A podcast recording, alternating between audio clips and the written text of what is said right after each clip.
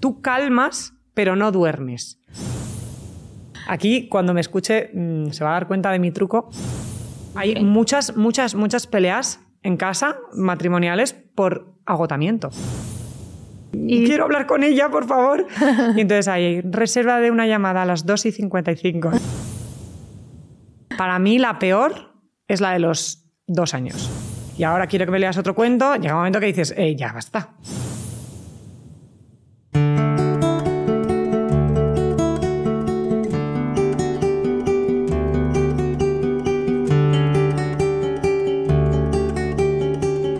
¿A quién no le gusta dormir? Dormir no es solo un gustazo, sino que es una de las funciones más importantes de nuestro cuerpo. Si dormimos bien, tenemos más capacidad cognitiva, menos estrés, incluso hay estudios que dicen que tendremos menos probabilidades de sufrir problemas cardíacos y que ayuda a controlar nuestro peso. Mi nombre es Carolina von Neumann y como matrona mi sueño es ayudar a muchas madres con su embarazo, parto y cuidado de sus bebés. Bienvenidas de nuevo a Un ratito con la matrona, tu podcast sobre embarazo, parto, posparto y maternidad y lo que surja. El programa de hoy va de sueños, pero también de sueño en singular, del sueño de los bebés, pero también el de sus mamás y papás. ¿Cómo duerme un bebé? ¿Qué cosas afectan a su calidad de sueño? ¿Se puede aprender a dormir?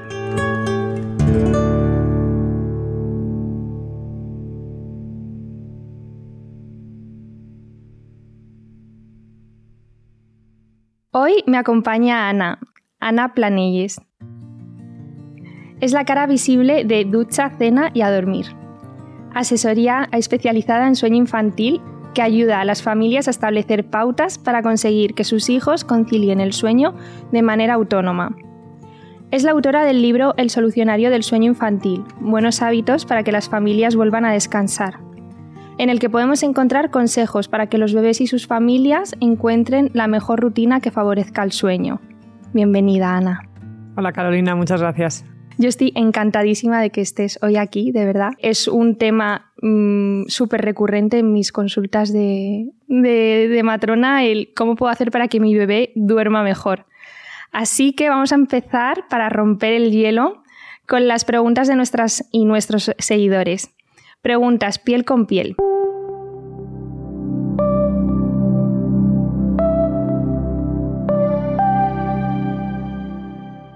Recordad que en las notas de este episodio podéis encontrar los canales para que nos hagáis llegar las preguntas que queráis para nuestras invitadas.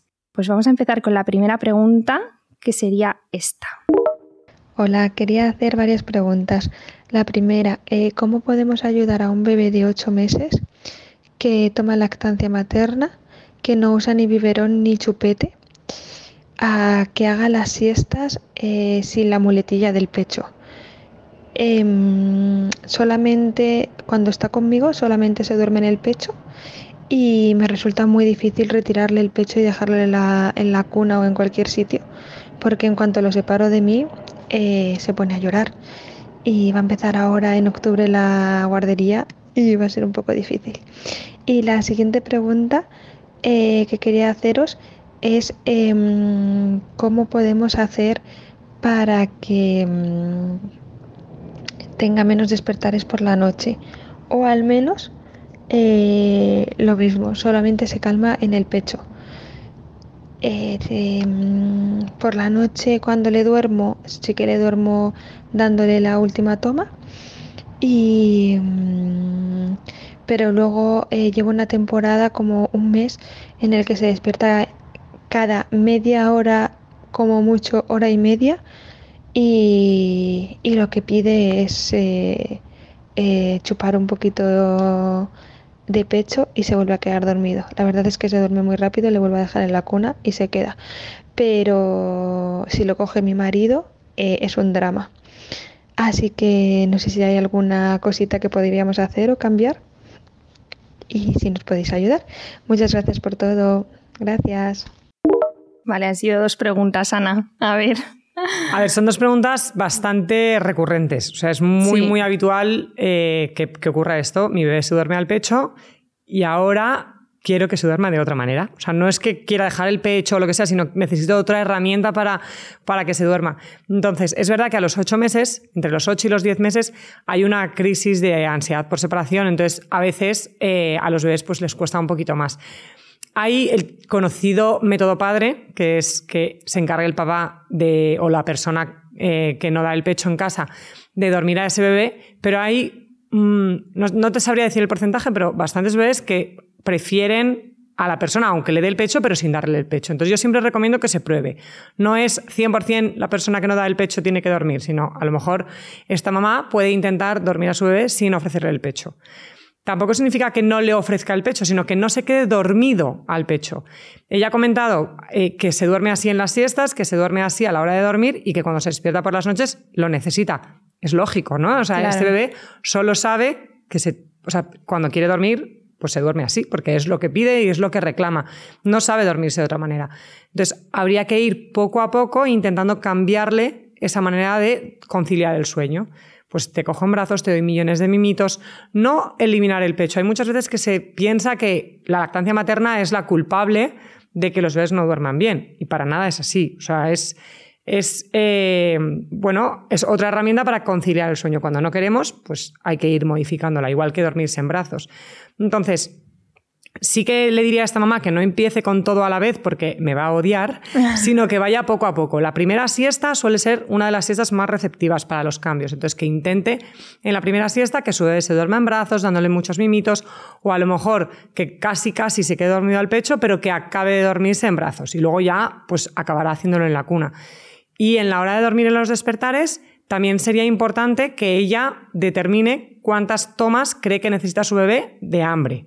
O sea, es de verdad. Que pueden ser, a lo mejor ella cree ahora que necesita 15 y luego va creyendo que necesita menos. No pasa nada. O sea, no hay un número de tomas determinado ideal. Pero tienes que creértelo tú como madre. Que yo desde aquí, desde mi casa, te diga a ti que tu bebé no necesita comer a las 3 de la mañana, ¿no te lo crees? Yo sigo durmiendo y tú crees que tu bebé tiene que comer. Entonces, ¿quién soy yo para decirte no tiene hambre? No, tienes que dar, o sea, se tiene que dar cuenta la mamá. Ir un poco identificando eso. También igual, empezando con la hora de acostarse, que no es lo mismo el esfuerzo que se hace a las 8 de la noche que a las 3 de la mañana. Claro, que a las 3 de la mañana a nosotros nos cuesta mucho. Entonces, que empiece con la hora de acostarse y vaya poco a poco eh, introduciendo estos pequeños cambios a lo largo de la noche. Claro, además estos cambios Em, que no tiene por qué ser, o sea, si tiene una pareja, ¿no? Que los puede hacer la pareja, ella si ve que no logra a lo mejor consolar al bebé. Claro, lo puede hacer ella perfectamente. Lo hace ella y que a lo mejor sí que es hambre lo que, lo que tiene, ¿no? El bebé. Y claro, o sea, en los despertares puede ser que tenga hambre, pero eh, lo que yo le recomiendo es, vale, tienes hambre, perfecto, te ofrezco la toma, pero luego no te doy la toma hasta que te duermes, que hay veces que nos pasa eso, ¿no? Que, claro. que dices, venga, porque cuando están mamando, muchas veces se nota si está succionando de o sea, es nutritivamente o afectivo. Obviamente la lactancia materna es más que alimentación. Sí, es por supuesto. Cariño, claro, o sea, es todo. Pero cuando ya quieres dejar de que sea todo, pues tienes que empezar a sustituirlo por otras cosas. O sea, no, no le estoy quitando valor a la, lactancia materna para nada, pero es verdad que ella reclama otra ayuda. Eso es, hacerlo de, otra manera y obviamente existen otras maneras. Lo que pasa es que los bebés, eh, si pueden, siempre van a elegir dormirse al pecho. Bueno, a lo que le has enseñado. Si yo, por ejemplo. Claro, si no das el pecho. Claro, yo no he dado el pecho a mis hijos y obviamente no buscan eso. Y yo he intentado, o sea, yo no les duermo en brazos. No buscan los brazos para dormirse. Obviamente les cojo en brazos y les doy millones de mimitos. ¿eh? O sea, mis hijos también lloran y también necesitan mi cariño y también se lo doy. Claro. Pero no está habituado a ello pero tampoco significa que desde el minuto uno de su nacimiento haya que hacer estas cosas. No, estamos súper a tiempo. En el momento en el que los padres quieran hacer el cambio de chip, pues que, se empiece a hacer. Claro, porque además una de las cosas que yo me he dado cuenta en consulta y, también se habla un montón de esto es de que el bebé realmente sigue, se sigue comportando en los primeros meses como si estuviese dentro, ¿no? Aún, o sea, que le cuesta un poco como hacer este cambio, la exerogestación se llama, y entonces quieren estar todo el rato en brazos, pero es que es normal porque al final ellos de repente nacen y si tú les dejas solos en la cuna es como que sienten la, soledad absoluta o no saben dónde están, yo creo. Yo creo que ya no es solo la soledad absoluta, sino todos los estímulos alrededor. O sea, ellos han pasado de estar flotando, calentitos, a una temperatura estable, a de repente están en una habitación, en una cuna, que puede estar muy bien y muy calentita, pero hay aire, hay un portazo, suena el telefonillo, eh, de repente toses. O sea, son, son cosas que, mm, yo qué sé, una mosca se le posa en la pierna, le pica un pie. O sea, son muchísimas cosas que ellos no saben por dónde le van ni por dónde le vienen. Entonces, en los brazos se sienten mucho más recogiditos, por supuesto, que vamos, que son maravillosos. sí. El brazo, el porteo, todo lo que es tener a tu bebé. Claro. Pero, también hay que entender que. O sea, hay que yo creo que, que, en esto del sueño, sobre todo, hay que ponerse en, en, las dos posiciones. En la posición del bebé, te comprendo y todo, pero en la posición de los padres también, de hay veces que puedo y hay veces que no puedo. Cuando a mí me ha pasado, yo tengo tres hijos y he tenido mucho más, más en brazos a la mayor que al tercero. Claro. ¿Por qué? Porque tengo a otros, a otros dos. Entonces es un poco más complicado. Y, bueno, pues vas un poco como puedes. Yo siempre digo que mi tercer hijo es un superviviente y va, ahora te toca dormir. Uy, no, ahora nos vamos al cole, venga, despierta. Ahora no, venga, duerme otro ratito. Uy, no, venga, me voy a hacer la compra. Y el pobre va y que duerme, que no duerme todo el rato. Sí, sí, luego los mayores, eh, bueno, depende un poco, pero por ejemplo, mi sobrino, el de dos años, va a despertar al bebé, aposta, porque le, le, gusta, le, le, hace gracia de repente despertarle. Y, y, claro, cuando él era bebé, pues teníamos todos mucho cuidado. No lo despertaba nadie. Claro, claro. No, no, súper. los segundos y sí, En cuanto hay un niño más en casa, ya todo se complica un poco más. Sí, sí. O sea, cada maternidad es distinta y lo que hacías en una, luego en la segunda todo cambia. No, total, y no hay que frustrarse por ello, ¿eh? porque va a ser distinto 100%. Seguro. Vale, vamos a ir con eh, la siguiente pregunta. Hola, buenas. Pues yo la pregunta que quería hacer es, ¿Cómo podemos enseñarle a un bebé a dormir de forma autónoma, eh, sin necesidad de brazos o, quizás moverle la cuna? Y, también el tema de la regresión del sueño, eh, me gustaría saber cuándo empieza a normalizarse eh, en un bebé de, casi cinco meses. Hmm, ha dado con la regresión clave. A ver, ella, por ejemplo, eh, ha dicho que mm, cómo empezar con un sueño autónomo sin necesidad de brazos o moviendo la cuna. Para mí son, o sea, el mover la cuna ya va un paso por adelantado con respecto a los brazos, ¿no? Nosotras, cuando trabajamos el sueño autónomo, nunca pasamos del 0 al 100. O sea, no podemos pasar de un bebé que se duerme eh, eh, al pecho en brazos de mamá y necesita estar 20 minutos antes de que le puedas dejar en la cuna a, no, mira, te dejo en la cuna y duérmete. O sea, es que eso es, a ver, que puede ocurrir un milagro, ¿no? Y que de repente el bebé se duerma, pero es muy complicado que pase así. Y obviamente esa familia que ha contactado con nosotras, eso ya lo ha intentado y no funciona. Entonces, eh, siempre vamos como avanzando muy poco a poco. Los pasos eh, nos los podemos ir inventando. Entonces, ella, por ejemplo, ya cuando estás en un momento en el que el bebé concilia el sueño con movimiento, movimiento de la cuna, por ejemplo, o movimiento de brazos, yo siempre animo a que separe ese movimiento. Entonces, siempre el ejemplo que pongo muchas veces es cuando estamos en el carrito, estás parado, ¿no? Y estás moviendo el carro para que tu hijo se duerma la siesta. Justo ayer vi eh, una story de, una influencer que estaban tres mamás moviendo los carritos con los niños despiertos, ¿no? Y estaban las tres como moviendo el carro para diciendo cómo hemos cambiado nuestras, nuestras quedadas. Sí. Y entonces, esto ocurre un montón. Tú mueves el carro para que tu bebé se duerma, pero tu bebé está callado. O sea, no, no está reclamando nada a lo mejor si no le mueves, también se duerme. Entonces no estás... si, mueves el carro o la cuna hasta que se duerma, estás generándole, entre comillas, esa necesidad. Entonces yo siempre digo, para, a ver qué pasa. Oye, que el bebé llora o hace vuelve a moverlo. Que se calla, vuelve a parar, a ver qué pasa. Porque muchas veces, pues eso, estás moviendo el carro, el bebé está en silencio absoluto y miras, ah, no, sigue despierto. Y sigues moviendo el carro. ¿Por qué? A lo mejor si paras, ese bebé se vuelve, se duerme. Entonces, somos muchas veces nosotros los que vamos generando esas cosas. Entonces, ¿cómo dejo de mover la cuna? Deja de mover la cuna hasta que se duerma. ¿Que necesita movimiento? Dáselo, pero ese movimiento te lo va a reclamar. Dáselo, se calma, vuelve otra vez a parar. ¿Sabes? Yo siempre, uno yo siempre digo que no tengo un método, ¿no? Pero sí que tenemos una filosofía. Pero hay una frase que me gusta mucho que, que siempre decimos y es, tú calmas pero no duermes. Entonces, como padres, tienes que estar ahí para calmar a tu bebé. O sea, tu bebé te necesita, pero en millones de, cosas en la vida. Y no le puedes fallar. O sea, no puedes faltar porque pierdes esa confianza.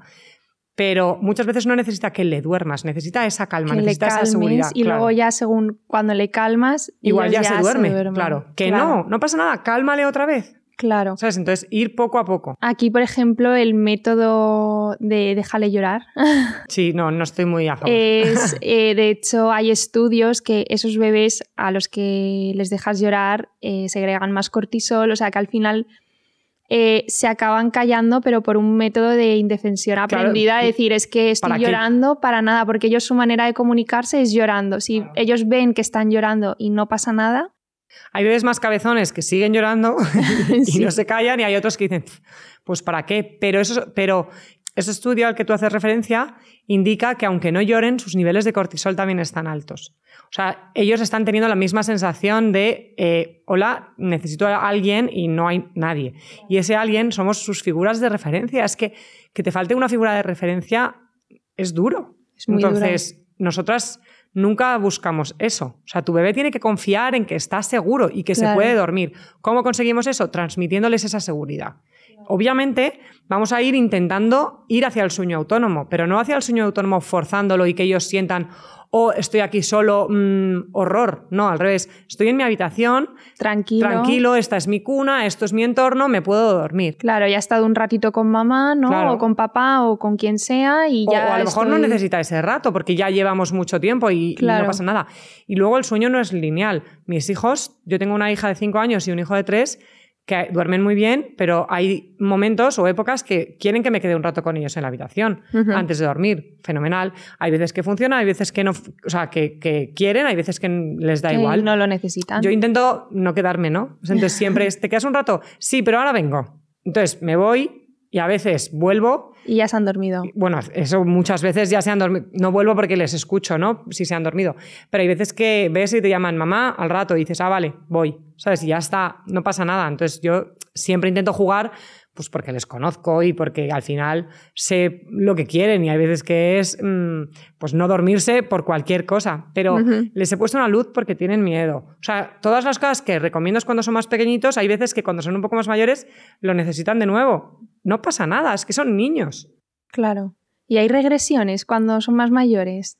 En teoría, hasta los dos años, o sea, las establecidas, esas son hasta Ah. los dos años. Pero, por mi experiencia, sí. O sea, hay más veces. Cuando entran en el cole, por ejemplo, también suele haber eh, ahí un cambio en su sueño. Luego ves que, claro, hay muchas regresiones provocadas por cambios. Claro, Y luego empiezan las pesadillas, claro. que también, o luego, pues, eh, las excusas para no querer dormirse. O sea que es muy raro que haya un niño que desde muy pequeñito no pase ningún día reclamando caso. Claro, que es que a veces la palabra regresión como que implica, bueno, a mí, por ejemplo, me, me da la sensación de que es algo negativo o como que pasa y es negativo, pero es algo no- normal, o sea, es que tiene, ¿no? O sea, Claro, es les que pasa a todos. no, o sea, no es solo regresión. O sea, Sí. la palabra debería ser junta, no, no la deberíamos separar de regresión de sueño. O sea, ahora hay muchas veces que, que se está hablando, no es una regresión, es una progresión. Ocurre porque hay un cambio. A ver, sí, o sea, es verdad que ocurre pues cuando aprenden a caminar. Hay una regresión de sueño. Es, algo positivo, ¿no? El niño está evolucionando. Entonces hay un progreso, bien, pero hay una regresión en su sueño. O sea, él empezaba a dormir de una manera y de repente empieza a despertarse más o a no querer. O sea, en cuanto al sueño, sí que hay un retroceso. Pero eh, no es algo negativo, aunque Claro. nos afecte. Pero, o Y- sí es negativo, pero en el respecto al número de horas, ¿no? O a cómo nos sienta a nosotros.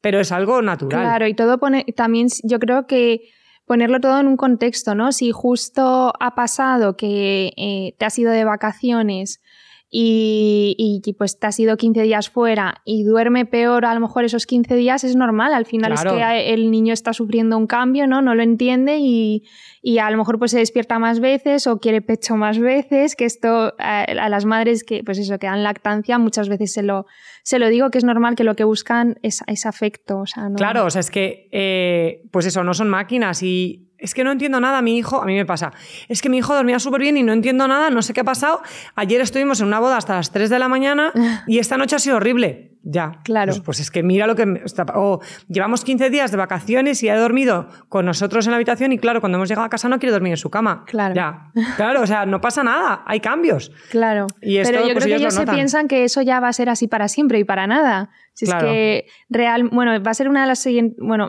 cuando te haga las preguntas, no sé si adelantarme o no, porque nos falta una pregunta, pero bueno, te voy a- te voy a- vamos a ir a la siguiente pregunta de la siguiente oyente y ya pasamos a, a las preguntas.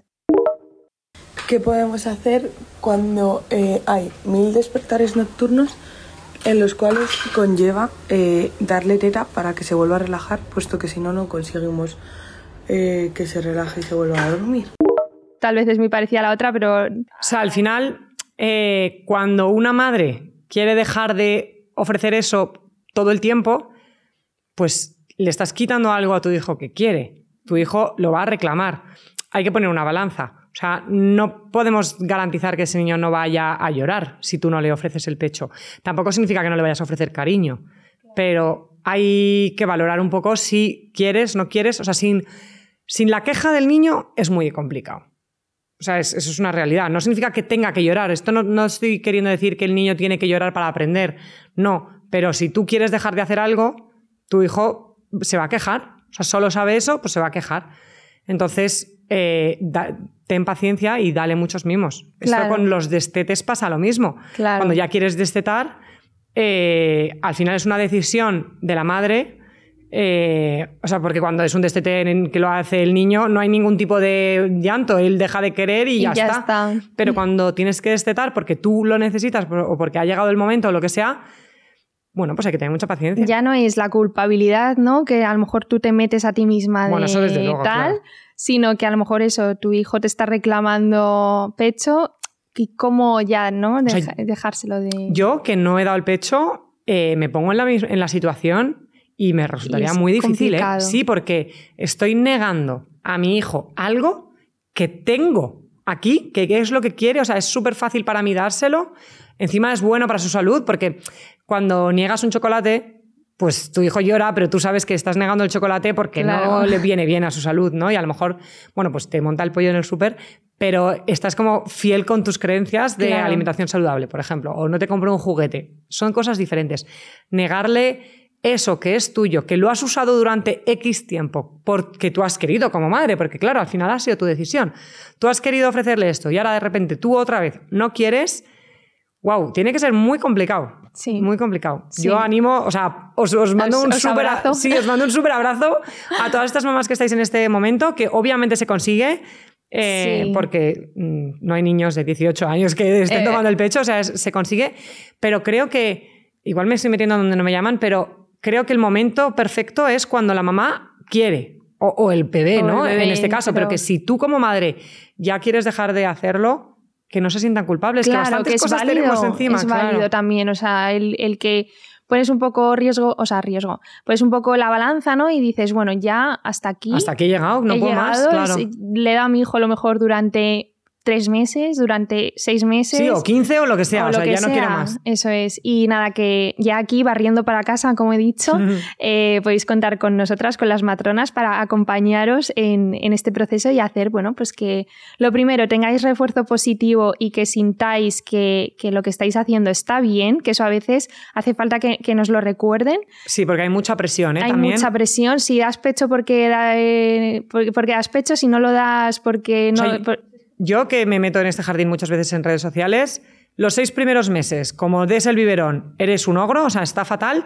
Ahora, como te pases del seis meses y dos días, ya te estás Ya pasando. eres una hippie Sí, que, te- o sea, que ya, claro, le salen los dientes y ¿qué haces a un niño eh, dándole el pecho con dientes? Es que total. ya es mayor. No, o sea, ¿qué más le dará a la gente lo que hagan otras madres en su casa? O sea, es que de verdad, a mí, cómo alimente una madre a su hijo no me afecta en mi maternidad absolutamente para nada. Entonces, ¿qué más me da? Eso Pero es. hay gente ahí que tiene que opinar de todo. Es Sí, alucinante. total. Y yo el otro día en un taller de lactancia, eh, en el centro de salud en el que estoy ahora, eh, vino una madre, bueno, es taller de lactancia, crianza, maternidad, y es verdad que a estos talleres suelen venir mujeres que dan lactancia solo. Y vino una madre que daba, lactan que daba biberón y me sentí súper feliz, de verdad, de, de, ver que estas madres se sienten integradas también con las madres que dan el pecho. Es que no hay que hacer diferenciaciones. Es que todas son igual de buenas madres. ¿no? Sí, es que en redes, como detrás de una pantalla, la gente opina mmm, de y hace mucho daño. Sí, mm. hace mucho daño. Pero yo creo que luego en la realidad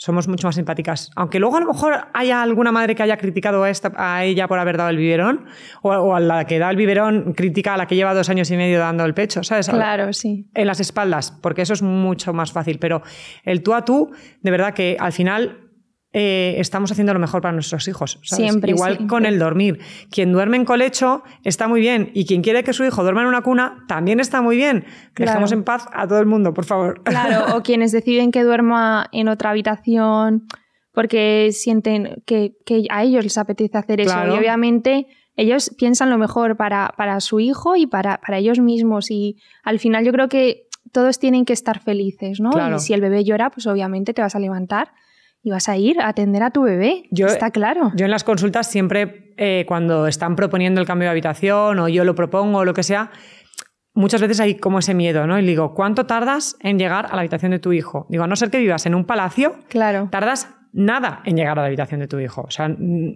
que sí, obviamente tardas más en atenderle que si está pegado a tu cama, pero son segundos, o sea, no, no es nada.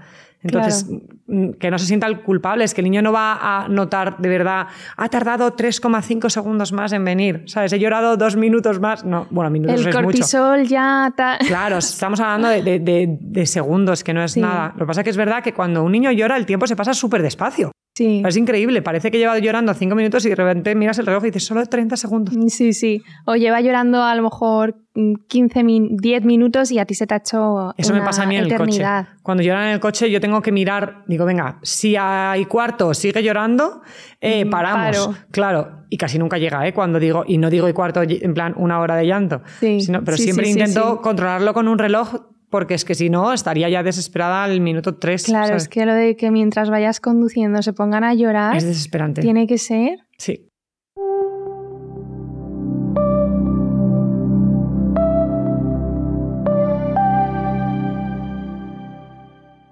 Vamos a empezar con las preguntas y tengo aquí un par de preguntas para ti. Venga, y la vale. primera sería, eh, lo primero de todo, eh, ¿tú cómo duermes? ¿Cómo cambió tu forma de dormir la llegada de tu primera hija? A ver, yo duermo muy bien porque mis hijos duermen bien, pero mi marido se despierta con ellos. Entonces está muy guay. Ah, pues muy bien. Sí, es que yo aquí cuando me escuche mmm, se va a dar cuenta de mi truco, pero yo con, con, mi hija mayor yo me despertaba, bueno, llegamos como a un acuerdo, ¿no? A mí no me importaba despertarme por las noches, pero odio madrugar. Claro. Entonces llegamos al acuerdo de hasta las 6 de la mañana para mí es un acuerdo buenísimo de cara a él, ¿no? Pero para mí también yo salía ganando. Hasta las 6 de la mañana, todos los despertares que hubiese me despertaba yo y a partir de las 6 de la mañana era suyo. Entonces, esto hicimos con, Qué mi primera, esto hicimos con mi primera hija y bien. Y con el segundo decidí volverme sorda. Entonces, cuando lloraba, yo no me hacía la sorda. Entonces, no le quedaba otra que ir él. Y oye, funcionó muy bien. Me encanta. Sí. O sea, esto si te lo hubiesen hecho, eh, o sea, una pregunta eh, que hacen en el podcast de La vida secreta de las madres, eh, habrías dicho esto seguro, de, bueno, pues yo me hago a, a, lo mejor así un poco la sorda. Sí, sí. Es mi secreto, ¿no? De, es que nos, normalmente yo, o sea, no sé en todas las casas, ¿no? Pero yo reaccionaba más rápido. Y yo me hago la sorda con, con mi, mi, hijo mediano, me hacía la sorda yo le escuchaba bien, pero no me despertaba. Y yo, para mí, era, oye, está tardando mucho en ir. Pero yo decía, como vaya, va a ser así, voy a empezar a ir yo todo el rato. Claro. Entonces al final él se despertaba. Y ahora con nuestro tercer hijo, eh, también, bueno, y los mayores que a veces se despiertan, también va él. Y un día, voy a hacer una confesión. A ver. Un día me, me dijo, encanta. un día me dijo, me he despertado dos veces hoy o tres, no sé, como muchas. Y tú le dijiste, ¿y yo? Sí, total. Yo le dije, yo también. Y el otro, no puede ser. Digo, te prometo que he ido dos veces. Y el otro se lo creyó, pobre, y no me había despertado ninguna. Lo siento, Nacho, te quiero. me encanta. Pero entonces yo duermo bien. Es verdad que lo que he hecho o sea, y entiendo, tengo un bebé de cuatro meses, o sea, entiendo que se despierta mm, y hay veces que se claro. despierta mi marido y yo también, ¿no? La, y hablamos un rato ahí a las cuatro de la mañana de repente. Es que no se puede despertar solo una persona, es que eso es machacador, ¿no? No, claro. O sea, es que yo en las familias en las que o sea, solo no, se despierta una persona... Es mortal, pero claro, cuando das el pecho, claro, eh, pero... si das el pecho te despiertas tú solo. ¿Para qué se va a despertar el padre? Claro, o, la pero- otra persona, me refiero, que sí que das apoyo moral. Yo ahí veo una entonces- solución fácil. Te sacas leche, Claro, pero hay la siguiente que toma, para mí es facilísimo también eso. Bueno, y yo que doy el biberón, pues imagínate, Claro. pero que no aceptan el biberón, que tienen mucha producción, que no quieren. Hay muchas madres Sí. que se cargan de más ellos, ¿sabes? Que quieren ellos. claro. sé sí. que yo lo hago, yo lo hago, yo lo hago hasta que explota la burbuja. Eso es, eso es. Esas mamás suelen explotar un poco porque es que no se puede con todo. No puedes ser madre que esté todo el rato pegada, ¿no? Que necesitas también como tu autonomía Mira, y no tu se puede. identidad. No se puede atender a tu hijo 100%, eh, crianza respetuosa a tope, 100%. estar feliz, la casa perfecta, comida, trabajo, o sea, algo no. Claro, es que eh, ahora que está muy de moda lo de la crianza respetuosa, que lo adoro, obviamente va a haber momentos en los que no hayas sido respetuosa y no pasa nada. O sea, no hay que culpabilizarse de más y es que es lo más normal del mundo. Yo me acuerdo que mi hermana eh, estaba, pues eso, con muchísima crianza respetuosa y para cambiar el pañal a mi sobrino me pude tirar 45 minutos porque iba corriendo por todo Porque el no piso quería, ¿no? Claro. eh, desnudo que no quería ponerse el pañal y no le podías decir que no, ni gritarle, ni nada. Entonces yo desesperadísima de cómo, cómo hace, o sea, no, no, aún no lo concibo. Eh, me parece súper difícil crianza respetuosa que, y, y- y luego además todo lo demás que nos impone la sociedad, ¿no? Estar súper activa Claro. también a nivel laboral, eh, como, no sé. No, Es no- muy difícil, es que vivimos en una sociedad que nos exige muchísimo y la crianza nos, está- nos exige muchísimo también. Entonces, Sí. juntar las dos cosas es complicado. Es Claro. complicado, la verdad. Y creo que hay que hacer un poco el balance. Claro. Es natural que los niños no duerman seguido, claro que es natural, pero hay veces que la sociedad nos, nos está exigiendo que esos niños, ya no el niño, ¿no? sino como tú como persona, descanses un poco, porque afecta mucho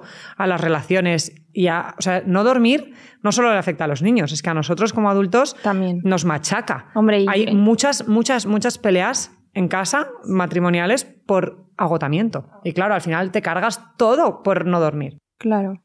Y es que yo creo que también en las parejas hay que pensar el, el uno en el otro, ¿no? De decir, bueno, esta noche que tú has dormido peor o... Claro. A ver, yo he dicho que no me levanto, pero el otro día, hoy a las 5 Claro, de, la- no, hoy a sí. las cinco de la mañana estaba en la habitación con mi hijo, o sea, que lo he hecho. Y que luego a lo mejor hay gente que... Yo, por ejemplo, yo creo que a mí me va a costar mucho levantarme por las noches, porque yo lo paso, yo soy muy dormilona. Pero hay, hay otra gente que no, y a lo mejor le cuesta más eh, Otra otras cosa, cosas. claro. Entonces es llegar como a un acuerdo y a, a que no solo tú te sobrecargues. Totalmente. O sea, que, que es eso, es hablar, entenderse y que la crianza es de, de los dos, obviamente. Y Me parece que a día de hoy eh, figuras como la tuya es fundamental para los padres. A mí, no, de hecho, en consulta siempre me preguntan eh, los padres acerca del sueño infantil. Y en una vida non-stop, donde tenemos mucho trabajo y muchos proyectos, para los padres dormir es fundamental. ¿Cuáles son los tips o consejos, o si crees que hay tips, o con- bueno, me imagino que sí, o consejos sobre el sueño infantil que más te demandan? O, o si esos tips funcionan siempre o no. A ver, una de las cosas que más me demandan es lo que hemos visto en las llamadas, Sí. eh, es eh, cómo dejo de hacer algo que antes no me importaba y ahora me empieza a importar. ¿no? Esto también pasa mucho de un bebé recién nacido pesa 3 kilos, 3 kilos y medio, 4, ¿no? Pero, y no pesa tanto y de repente ese bebé tiene, mm, pesa 12 kilos. Y dices, igual ya los 12 kilos me van costando, ¿no? Claro. Entonces, es- muchas de las cosas que me pasa es eso, es ir quitando, eh, ir quitando las cosas que, que antes hacían, o sea, esos apoyos, ir cambiándolos. Entonces, uno de los consejos es, o sea, yo creo, aparte de horarios, rutinas, o sea, tener como todo el estructurado sin volverse loco, o sea, no hace falta mirar el reloj, Claro. corre ahora, el segundo 40, ya, acostarle. No, o sea, eh, son todo piezas de un puzzle. Pero estar convencido de que quieres cambiar algo. O sea, si tú estás convencido de que quieres cambiar algo, de verdad lo vas a cambiar. Yo siempre se lo digo a las familias, yo sé que soy la última opción.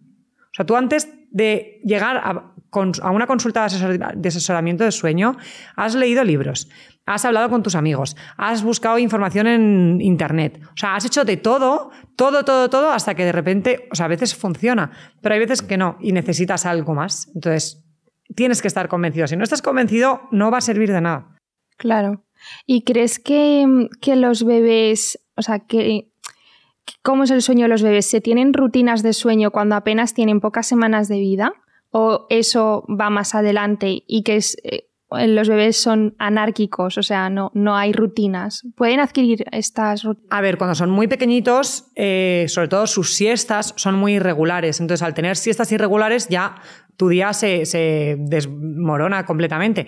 A lo mejor hace siestas de 20 minutos, a lo mejor un día te hace una siesta de dos horas, entonces ya eh, no coincide con la hora a la que se tiene que dormir. Entonces, al principio, las primeras semanas, o sea, que fluya. Claro. Obviamente, si tu bebé llora mucho, está incómodo, ves que está irritable, eh, pues intenta que duerma, ¿no? Aparte, claro, es bueno, que, aquí que no se le pase nada. muchas cosas. Luego con la lactancia Las crisis, la- eh, luego los cólicos, claro. luego es que claro, son Y muchas que cosas. nos han dicho que no, que bueno, es que yo esto lo sigo escuchando, lo de cada tres horas tiene que comer un bebé y diez minutos de cada pecho, que yo cuando me viene una mujer con, con- con eso digo, mm, olvídate completamente, los bebés no tienen una alarma en el estómago que les diga, uy, ya han pasado tres horas, vamos a comer. O sea, No, si pero llora hay que bebé, observarle, claro. Claro, lo primero es ofrecerle el pecho, siempre.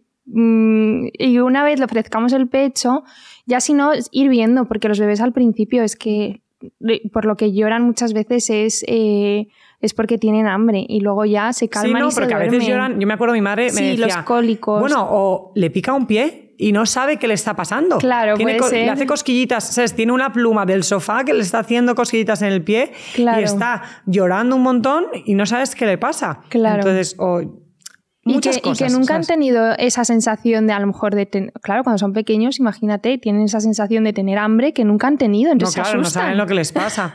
No. Claro. Hay muchas cosas. Entonces, la rutina, o sea, con horarios, desde luego que no. Luego, yo creo que sí que eh, nos ayuda a nosotros como padres también tener un orden. Que a lo mejor no es a la misma hora, pero bueno, pues el cambiador está ahí, le cambio de pañal, le baño, le- o sea, le baño, le pongo el pijama, la crema, bueno, crema, pijama, tal, y hacer un poco ir la- los mismos pasos, más o menos, sobre todo para de cara a la hora de dormir, también a nosotros como padres. Jo, ha llegado una personita nueva a casa, ¿no? Que Claro. mi día antes de ser madre, desde luego no tiene nada que ver que desde que soy madre. Y entonces nos ayuda un poco a decir, venga, vale, y asumir cómo funciona, que nosotros también somos personas, o sea, no solo los niños, los adultos también funcionamos con rutinas. sí pero entonces un bebé tiene rutina No tiene horarios, pero sí que estaría guay que se le pusiese una rutina por lo menos previa a dormir, que es esto, el qué se hace, o sea, pasos antes de dormir. porque entonces al principio no o sea en lo que adquieren esta rutina pues o, o que una rutina te deje funcionar no pero que al final a los bebés les tranquiliza así que tienen a lo mejor eh, Claro, saber qué paso viene después. Claro. Y a los que son un poquito más mayores también, porque si no están completamente en alerta, a ver qué va a pasar. Claro. O sea, si no les das los mismos pasos, ya hablo de niños un poquito más mayores, o sea, no niños, pero yo qué sé, 12, 12 meses. sí Está- si siempre hay sorpresas, están como, a ver qué va a pasar ahora, a ver qué va a pasar ahora. Es como, no, Claro. no va a pasar nada, pues te bañas y te bañas, tomas la leche y, Y ahí te vas a dormir. Entonces, en- si, si ellos identifican cuáles son los pasos, su nivel de alarma, ¿no? de, de estar todo de alerta, a ver qué va a pasar, disminuye un poco. Entonces se van a dormir pues un poquito más tranquilos, que es más fácil. los bebés tienen que dormir la siesta con luz y luego cuando es de noche hacerles ver que es de, o sea, que duerman a oscuras o no es necesario. A ver, eh, cuan- la teoría dice que las primeras semanas, o las primeras tres semanas, debería ser eh, siestas con luz, la- con luz natural y noche oscura, pero bueno, creo que está oscura, ¿no? La noche. Claro. Eh, porque las tres primeras semanas la producción de melatonina y de cortisol, que es lo que regula el sueño, no, no la tienen regulada, ¿no? Porque no, entonces viene todavía de la placenta que le regulaba esas cosas. Sí. Con la lactancia materna sí que se les ayuda un poco, con la lactancia artificial eso no ayuda. Entonces sí que el exterior ayuda. Y luego yo siempre digo, hasta los 3-4 primeros meses, hazlo de manera voluntaria. Si tu bebé con luz duerme bien, pues no apagues la luz. claro. Pero si tu bebé con un poquito de luz se despierta cada 20 minutos cada- o no concilia bien el sueño o lo que sea, oye, prueba a, oscurecer el ambiente, a ver qué pasa. Que a lo mejor duerme mejor. Claro. No va a confundir. O sea, las primeras semanas sí, sí que puede confundir y dormir mucho tiempo por el día, cuando lo que nos interesa es que duerma más tiempo por la noche, ¿no? Entonces, por eso se pone con luz. Pero, al principio, pero luego no hay niños que duerman 12 horas por el día y siestas por la noche. O sea, Claro. eso no ocurre. Pero Vale. eh, sí que la oscuridad facilita. Entonces, si lo que estás haciendo no funciona, cámbialo. A ver qué Claro. tal. Claro, yo creo que la cosa es eso, ir haciendo cambios y, y ver cómo, cómo ¿Cuál, cuál es la clave? Claro. Eh, ¿Y cómo, cómo te parece que viven los padres los primeros meses de sueño de su, del sueño de su bebé? ¿Qué errores se cometen por inexperiencia o por desconocimiento?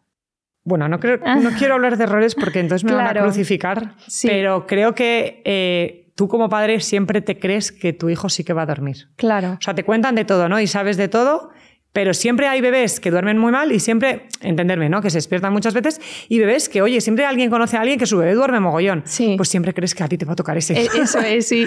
a mí me va a tocar el que duerme O que no lo quieres escuchar, o sea, lo escuchas pero dices, bueno, eso no va a mí no me va a pasar. porque no me va a pasar, sí. Y luego eh, tú, tú crees que va a pasar. Entonces, no, yo le voy a poner a mi bebé en la cuna, va a dormir, va a ser maravilloso, se va a despertar, le voy a dar una toma. Yo no me voy a desvelar, le voy a volver a poner eh, en la, en la cuna, se va a dormir. O sea, todo eso todos lo pensamos. Y luego llega un golpe de realidad a tu casa que dices, madre mía. Y ya te pones a buscar información y ver si lo que te pasa es normal o no. Yo veo muchas consultas, muchas reservas de servicios míos, incluso yo tengo una llamada que es gratuita y yo veo a qué hora reserva la gente. No a qué hora ha cogido la llamada, sino el momento en el de la reserva. Y hay muchas de madrugada. Claro. Muchas, muchas, muchas. Claro. Que dices, claro, estás ahí a las 4 de la mañana con tu bebé que no sabes qué hacer y te pones a buscar en Instagram y de repente pues aparezco y, quiero hablar con ella, por favor. y entonces hay reserva de una llamada a las 2 y 55. Y dices, pero madre mía, ¿qué hace esta persona despierta? Claro, porque tiene un bebé. Claro, es, sí, no, es complicado. Entonces, no quiero hablar de errores porque todo lo que hacemos lo hacemos por, por, el, por el bien de nuestro bebé o porque... O, el nuestro, ¿no? Muchas veces hacemos cosas por supervivencia. Es súper común el yo no voy a hacer colecho, lo tienes clarísimo, no quieres hacer colecho y de repente mm, están encantados haciendo colecho porque es la única manera en la que su bebé duerme. Bueno, pues, pues hago colecho, es que si no, no puedo. No pasa nada. Es que está muy bien cambiar de opinión. Entonces, o por decisión propia o por necesidad de supervivencia. no pasa nada. Eso es. Entonces creo que no hay errores. ¿Y entonces cuál es la primera regresión del sueño? Hay una a las seis semanas, pero como son tan pequeñitos, mm, yo creo que es una regresión muy poco apreciable, ¿no? O sea, duermen bien o mal, no te das cuenta. Luego, de todas maneras, hay varias regresiones, pero no todas, como hemos hablado antes, o sea, están debidas a cambios de evolución hay veces que afectan al sueño y hay veces que no. Entonces, hay algunas marcadas y, oye, si tienes suerte y tu bebé las va pasando y tú no te das cuenta y de repente ya tienes seis meses y no has notado nada, es, una, es un alivio, no, pasa nada. Y no es que a tu bebé le pase algo, es que no le ha repercutido en el sueño y fenomenal. Claro. Pero la de los tres, cuatro meses, para mí es la más gorda. ¿Por qué? Porque ocurre ella, o sea, esta regresión ocurre porque cambia una cosa en su ciclo de sueño, ¿no? Entonces, cambian las fases, se despierta más al ser tan pequeñitos, introducimos nuevos apoyos para dormirse que se quedan establecidos. Entonces, muchas veces pasa, mi bebé dormía seis horas seguidas con dos meses, por ejemplo, y de repente ahora tiene cinco y se despierta cada 20 minutos, cada hora y media y reclama comer entonces, ¿qué ha pasado? Nada, tiene una regresión, es muy pequeño, se despierta, no sabes qué hacer, pues le ofreces comer, por ejemplo, entonces él dice, ah, vale, pues mm, ya está, pues tengo que comer. Y es que además, yo no sé si lo sabes, pero también hay una crisis de lactancia. Sí, es que bastantes regresiones coinciden. Se, juntan ahí las dos entonces, claro, a lo mejor se despierta más, llora más, ¿no? Y te piensas que es que tu leche ya no. Bueno, eso desde luego, te crees que tu leche no funciona, entonces ya introduces la alimentación, o sea, la leche de fórmula. Eso es. Pero es que tu bebé va a seguir despertándose, entonces no es que tu leche no funcione, pero se despiertan por la crisis de lactancia, pueden tener más hambre o por la regresión. Entonces, bueno, pues eso, o a lo mejor ya no simplemente le metes más alimentación, sino le metes en la cama o le duermes paseando cuando tu bebé se dormía tumbado. Claro. Entonces, para mí, una de las claves ante las regresiones es acuérdate de lo que hacía antes e intenta mantenerlo. Puedes dar más apoyo, por supuesto, pero si antes, o sea, si lleva un mes y medio eh, durmiéndose tumbado en la cuna, de repente no necesita dormirse en brazos. A lo mejor necesita más mimos. A lo mejor necesita saber que estás ahí otra vez. Pero no necesita dormirse en brazos de nuevo. Ya, ya lleva un mes y medio durmiéndose en la cuna.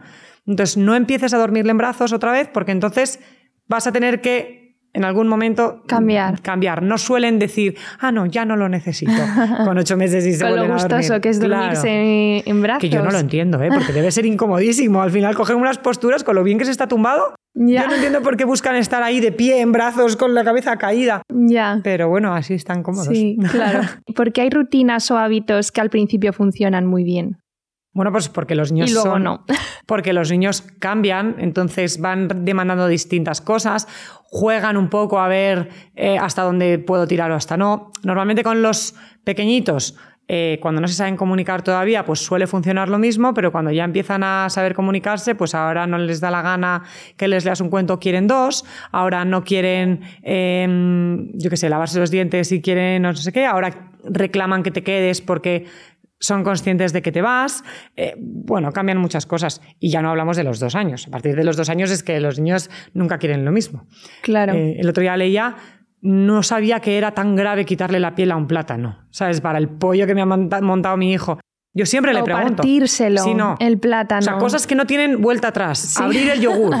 O sea, pregúntale a tu hijo de dos años si se lo abres tú o si lo abre él. Claro. Porque no hay vuelta atrás y puede ser un súper drama. O sea, yo a mi hijo siempre le pregunto si quiere el plátano pelado o no. Y entonces él siempre dice con sin piel.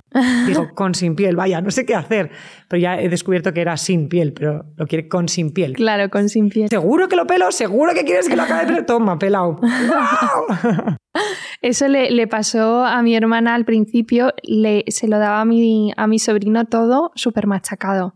Hasta que ya le empezó a llorar y a rechazar la comida en plan, no, es que lo que lo quiero más grande. Claro. Y hay veces que los trocitos del pollo se los hace súper chiquititos y, y él llora porque los quiere más grandes. Ya y no hay vuelta atrás, claro. Y claro, eh, es como, es que ellos evolucionan y ellos te lo están pidiendo, vamos a, a confiar, Claro. ¿no? Es verdad que da mucho miedo el tema atragantamientos. No, por supuesto. Pero, pero es que tienen que evolucionar porque si no estarían... Pero con el sueño pasa lo mismo. Claro. Entonces empiezan ahora a, pues ahora no me quiero. Entonces ahí nosotros como padres tenemos que ver hasta dónde cedemos. Claro. Luego, si una rutina funcionaba y ha dejado de funcionar, por ejemplo, ahora cada vez que le llevo a la habitación, llora. Yo siempre recomiendo que, que haya un cambio. Entonces, cambia la rutina de orden para que, bueno, pues no le está gustando, pues cámbialo de orden a ver qué tal, ¿sabes? Y, y suele mejorar. Y luego, eh, volviendo otra vez a los bebés, duchar, dar un bañito antes de dormir, ¿funciona? A ver, no es magia. Y la lavanda tampoco es mágica. Pero hay bebés a los que les disfruta con el baño y hay bebés que no. Entonces, si tu bebé disfruta o no le importa, no, no, no lo pasa fatal, lo- antes de dormir, pues está muy bien, ¿no? Un bañito relajante. Sí. Pero eh, hay bebés que lloran mucho. Entonces, no les duches, no, o sea, no les bañes justo antes de dormir porque Porque van a estar hiper muy estimulados. alterados, claro. Claro. Entonces, que sea, el baño sea en otro momento del día, no hay ningún problema. Claro, es que ellos a lo mejor leen que no, que sí o sí, antes de acostarse hay que dar un bañito porque les va a relajar y No, no, precisamente suyo a tu no, bebé claro. no le pasa eso y se lo tienes que dar después, no sé, Sí, o por a la las seis de mañana la- o cuando te pille, claro. Eso es, cuando te venga, te venga bien. Eh, y luego para terminar, me gustaría que nos cuentes un antitruco, algo que por experiencia propia o cosas que te hayan contado, algún truco para dormir al bebé que te haya sorprendido, es decir, algo que no pensabas que podía mm, Funcionar. funcionar y que te haya funcionado a mí, o que hayas visto en otras personas. Pues eh, no lo sé. Mm, Es complicado. o siempre porque- suele ser como un poco... No, a ver, a veces funciona eh, dormirles con luz cuando eh, creo que no funciona o Sí, eh, y los hacer sonidos estos... em, como el ruido blanco, cosas Eso, así. el ruido blanco. Yo es que no estoy en contra del ruido blanco. Entonces, eh, sí que es algo que eh, recomiendo. No soy fan aférrima del ruido blanco, de tienes que ponerlo sí o sí, pero siempre invito a probar. Si no, pues prueba, sobre todo si hay más ruido en casa. Claro. Eh, mejor eso que dormirle en la cocina. A mí me Claro. ha pasado, ¿eh? Es que mi hijo duerme en la cocina porque está en la campana extractora. Dices, bueno, igual no es el mejor mm, espacio para dormir, ¿no? Es la cocina Sí. en el carro. Mm, Pero, no sé. Es que no te sabría decir algo que haya pasado que me sorprenda, Eh, porque es que hay tantas cosas Claro. que te encuentras, tantas Yo- cosas. Es que a mí normalmente me llegan casos de cosas que hacen para que se duerman eh, a modo de desesperación. O sea, yo me acuerdo de un padre que dormía a su hijo haciendo sentadillas, pero, Ay, madre. pero cogiendo a su hijo, o sea, no abrazado, sino su hijo como extendido, extendiendo los brazos. Entonces, claro, o sea, el peso del niño, los brazos extendidos y el padre haciendo sentadillas, dices, madre mía, ¿hasta sea- dónde has tenido que llegar a probar para que te funcione esto? Claro. Pero es que yo creo que ahí, eh, por ejemplo, eso, al final el niño estaría llorando por, ¿no? por otra cosa o habría que investigar un poco más porque que un niño se duerma con el sube y baja. O sea, al final el movimiento los relaja un montón. Sí. Entonces vas probando. Yo las primeras consultas cuando me decían, no, es que se duerme en la pelota de pilates, yo alucinaba y decía, ¿cómo que la pelota de pilates? O sea, ¿en qué momento se te ocurre votar en una pelota de pilates para que tu hijo se duerma? Pero es muy habitual, o sea, pasa mucho en consulta. Eh, entonces, eh, pues ya no me sorprende, claro. Pero es que los niños se mueven con el movimiento, o sea, se duermen con el movimiento muchas veces. En paseos en la calle también se duermen, en brazos, pues eso. ¿Y eso por qué? ¿Por qué con el movimiento? O sea, yo creo que les, eh, tú cuando está el bebé en la barriga, ahí Claro, te mueves, ¿no? mueves no, no estás quieto. De hecho, cuando estás quieta, se mueven. ¿Sabes? En plan, Claro. "Eh, muévete. Y, y yo creo que, que es un poco por eso, que les va relajando el movimiento así un poco mm, monótono. Claro, claro, no lo había pensado. Y hay otra regresión, entonces tenemos la de los tres, ¿no? Cuatro Hay a, los- meses. a las seis semanas, a los tres, cuatro meses, a los ocho diez meses también hay otra que suele coincidir con aprender a gatear, más o menos, y con, bueno, salida de dientes y luego la ansiedad por separación. Luego a los 12 meses alrededor, que también coincide con el caminar, a los 18 y a los 24. O sea que hay bastantes. Hay bastantes. Y Para luego ya mí, las que, las que no se surjan, cuentan, sí, las que no se cuentan, claro. Para mí la peor es la de los dos años. Anda. Yo es la que peor he sufrido en mis hijos, eh, porque es que ya tienen dos años, entonces ya, además, pues pelean un poco más de verdad, ¿sabes? Sí. Y, y- y tienen rabietas, Rabietas. a lo bestia y, y ya no... O sea, a ver, yo, esto igual suena un poco raro, pero ya no les ves tan indefensos, ¿sabes? Como un bebé de cuatro meses que llora. Entonces ya con dos años te enfadas con ellos, a veces es como, o sea, con un bebé de cuatro meses también te enfadas, pero de otra manera es como... Claro, "Eh, es- eh, bueno, es que es un bebé y no entiende. pero con el de dos años, eh, no me quiero lavar los dientes, no quiero hacer pipí, no quiero meterme en la cama, no quiero que leas este cuento, y ya dices, "Uh, no puedo más, ¿sabes? Por favor. Sí, sí. Entonces, para mí esa es la peor. ¿Y ahí qué es lo que hacen con dos años? Pues a ver, respiras, tienes que tener muchísima paciencia, eh, porque además, o sea, la teoría no la sabemos, pero es que es cierta. Si tú a la hora de dormir pierdes los nervios, o sea, dormir se tiene que dormir. Y con cariño. Entonces tú pierdes los nervios, tú lloras, él llora, eh, gritas. No, ahora de repente. Entonces tienes que bajar otra vez eso, pedirle perdón, daros un abrazo, que deje de llorar, o sea, relajar otra vez ese momento de tensión. Total, ya has perdido media hora mm, de lo que tú pretendías. Entonces, no pierdas los papeles, no los pierdas y se dormirá antes. Es muy fácil, ¿eh? Decir- decirlo. Pero luego verse Pero- ahí en la situación Uf. de haber estado a lo mejor todo el día ya trabajando, Que no, que es estás cansado. cansada entonces- y quieres que se duerma y no se duerme. No, claro, no se duermen, pero si tú pierdes los papeles, Claro. eh, estás otra vez en la casilla de empiece. Es que Claro. mm, cuesta mucho. Entonces, mi recomendación es no pierdas los papeles. Tiene que pasar, pasará. Dale paciencia y comprensión y estoy aquí, pero no cedas ante sus millones de peticiones. Claro. Porque esto ocurre. Claro, claro. Y ahora quiero agua, vale, te doy agua. Y ahora quiero que me toques el pie, y ahora quiero otro peluche, y ahora quiero que me leas otro cuento. Llega un momento que dices, eh, ya basta. Claro. ¿Sabes? O sea, no. O el biberón. ¿Quiere Claro, o sea, biberón. muchas cosas. Entonces, yo siempre recomiendo, ofrécele todo lo que te pueda pedir antes de a dormir. Para que tú ya estés segura que sed no tiene, que tú estés segura que hambre no tiene, si ya no usa pañal, que haga pipí, porque claro, de repente te dice, tengo pipí, no le puedes decir que no. Claro, tienes Entonces, que ir al baño. Claro, entonces asegúrate que ha hecho pipí antes para tú ya saber que no tiene pipí. Entonces recuérdale, no, ya has bebido agua, ya hemos leído un cuento, ya, entonces da igual, va a llorar, pero tú ya le estás diciendo que ya lo habéis hecho. Entonces, al final, todo lo sabemos hacer durante el día, pero con respecto al sueño nos cuestan estas pautas. ¿Por qué nos cuestan de cara al sueño? Es igual, o sea, mm, si tú quieres que tu hijo aprenda a hacer una cosa durante, en el sueño es lo mismo, mm, utiliza las mismas herramientas. Claro. Yo creo que a veces estamos tan cansadas Sí, no, que no podemos más. Que- y muchas veces ya hay otro bebé o hay otros niños También. o tienes que hacer algo de casa. O sea, es, es que vamos a tope. Suma, suma mucho Sí. todo. El otro día leí una frase, bueno, me dijeron una frase que es, que yo no me acuerdo que di- de podemos con todo. Entonces alguien me dijo, o sea, y si no podemos con todo, no pasa No nada. pasa nada, eso Eso, es. desde luego, pero alguien me dijo, podemos con todo, pero no con todo a la vez. Y me gustó mucho. Eso es Entonces, también. Claro, paso a paso, no pasa nada. Y si hoy no puedes lavar la ropa, la lavas mañana. No hay problema. Y no pasa nada. Claro. O sea, yo tengo esa frase y otra que me dijo una amiga, que es que la M de mujer, no, que la M de mamá no se coma la M de mujer, que, que me las he grabado aquí a fuego porque me parecen súper importantes. Y muy bonitas. Sí, esa, esa a mí me gusta un montón. Muy bonita. Que la M de mamá no se coma la M de mujer. que somos las dos cosas. Y yo Pero, también he escuchado eh, lo de ya no es cuidarse para cuidar, ¿no? Porque parece que, Claro. o sea, es tú te cuidas porque te tienes que cuidar y te cuidas más, ¿no? Por... Claro. Eso también lo escuché en La vida secreta de las madres, en el podcast, y me pareció maravilloso, porque es que es verdad, es que parece que no, es que, que estamos destinadas a no, tenemos que cuidar, ¿no? A nuestro bebé. No, es que no, no, no, es que lo hago porque quiero, ¿no? Y O sea, hay que hacerlo porque quieres. Es que no Claro, dejas es que de ser tú. Es que es, es muy difícil. Esto es cuando yo no tenía hijos y en los aviones siempre te decían, ponte tú la mascarilla antes que a tu hijo. Sí, que, que te yo parece siempre, una locura. Claro, te parece una locura. Y dices, pero ¿cómo me voy a salvar yo antes que a mi hijo? Claro, Pero es como, es que si no, no puedes atender a tu hijo. Entonces, Claro.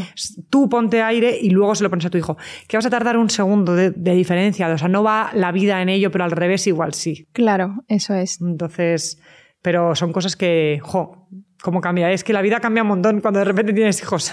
Sí, sí. Y es eso, y al final el sueño es tan demandado porque estamos eh, a tope. Claro. Entonces, otras cosas como sí que las concebimos mejor porque nos pillan, pues eso, a lo mejor la crianza en positivo, tal, lo interior- interiorizamos mejor, pero ya luego mm, lo que es dormir, como no se duerma la primera, Pierdes los nervios. pierdes los Sí. nervios. Y, Y- ellos más, porque no tienen esa capacidad cognitiva aún No, de... desde luego, claro. No, pero es que es eso, es que, que él no coma, por ejemplo, se pasa muy mal cuando un niño no coma, pero a ti como padre, a tu salud, no te está afectando. Pero que él no duerma hace que tú no duermas. Y si tú no descansas, wow, se está, la pirámide mm, que hay, o sea, los, los cimientos se van derrumbando. Entonces es complicado, es, es un punto muy difícil, pero yo quiero hacer hincapié en que yo estoy aquí para ayudar. O sea, mi, mi Instagram, mi información, mis asesorías son para cuando alguien necesita ayuda. Ayudar y Pero no- acompañar sobre Por todo. Porque es que supuesto. muchas veces las mujeres lo único, lo único es eso que necesitan es que les acompañen. Sí, sí, no, por supuesto, pero que, que no tengo la verdad absoluta. O sea, Claro. no lo que yo recomiendo es lo que hay que hacer y si no lo haces lo estás haciendo mal. Eso es. Por eso nada. no hay errores, ¿no? Claro, claro. Eso es. No hay errores por eso, porque todo lo que haga alguien, si está bien, está fenomenal. Claro. A mí me dicen, ¿cuándo te necesito? Digo, cuando tú quieras. O sea, es que no me, a lo mejor no me necesitas. A mí hay familias que me dicen, estoy embarazada, ¿cuándo cojo una consulta contigo? es que a lo mejor no me necesitas nunca. Claro. O sea, es que a lo mejor lo- estás encantada con tu vida. Yo voy a estar aquí para cuando me necesites, pero es que a lo mejor lo que tú haces está muy bien y para tu prima está fatal, pero tú estás contenta. Claro. Entonces yo no, lo que yo digo no es lo que hay que hacer. Yo estoy por si me necesitas. Si me necesitas bien, si no, Por oye, si te ves sobrepasada. Claro, si no, estate ahí, me lees, me das like y todas esas Eh, cosas eso está es. fenomenal. Pero no digo que lo que yo recomiendo es lo que hay que hacer 100%. Claro, es que además hay, hay muchas, hay, much- hay mu- hay muchos psicólogos que van al psicólogo y obviamente ellos saben a lo mejor cómo gestionarse, pero simplemente necesitan a alguien Claro, que les acompañe y que les escuche, ¿no? Sobre todo. que es muy solitario esto, Sí. de ser madre muchas veces, sí. Pues nada, Ana. Hasta aquí la charla de hoy. Me ha encantado, muchísimas ¿Te ha gracias. Sí, está muy a gusto. Me lo he pasado genial y he aprendido muchísimo contigo. Y en tus redes aprendo aún más. Bueno, pues ahí es Ahí lo que intento, sí, ahí estoy. Espero que las mamás que nos escucháis hayáis podido volver, eh, bueno, resolver alguna duda sobre el sueño infantil y que podáis contar con Ana y su equipo de ducha, cena y a dormir. El perfil de Instagram donde ofrecen ayuda y consejos a aquellas familias que quieran mejorar el sueño de sus bebés. Como ha dicho Ana, quien lo necesite. Claro. Ella está ahí para acompañaros. Eh, Ana, pues lo dicho, ha sido un verdadero gusto pasar este ratito contigo. Espero que hayas estado tan a gusto como yo. Muchas gracias, nos vemos pronto y un abrazo enorme. Muchas gracias. Te deseo lo mejor del mundo con este podcast. Muchísimas gracias, Ana. Y la verdad que podríamos seguir hablando horas y horas de este tema, porque ya hemos visto que siempre hay algo nuevo que aprender. Me quedo con que es muy importante observar y conocer a nuestros bebés, porque de ahí es de donde va a salir la mejor alternativa para que duerman. Gracias a todas y a todos. Volvemos dentro de 15 días con un nuevo ratito con la matrona. Os recuerdo que me podéis encontrar en Instagram como Carolina Boniman Matrona, que el enlace estará en las notas de este episodio, donde compartiremos más cosas relacionadas con el programa. así como anunciaré la nueva invitada para que la podáis mandar alguna pregunta y la ponemos aquí en el podcast. Eh, no os olvidéis suscribiros al podcast en vuestra plataforma favorita. Gracias por dedicarme un espacio en vuestras vidas con un ratito con la matrona.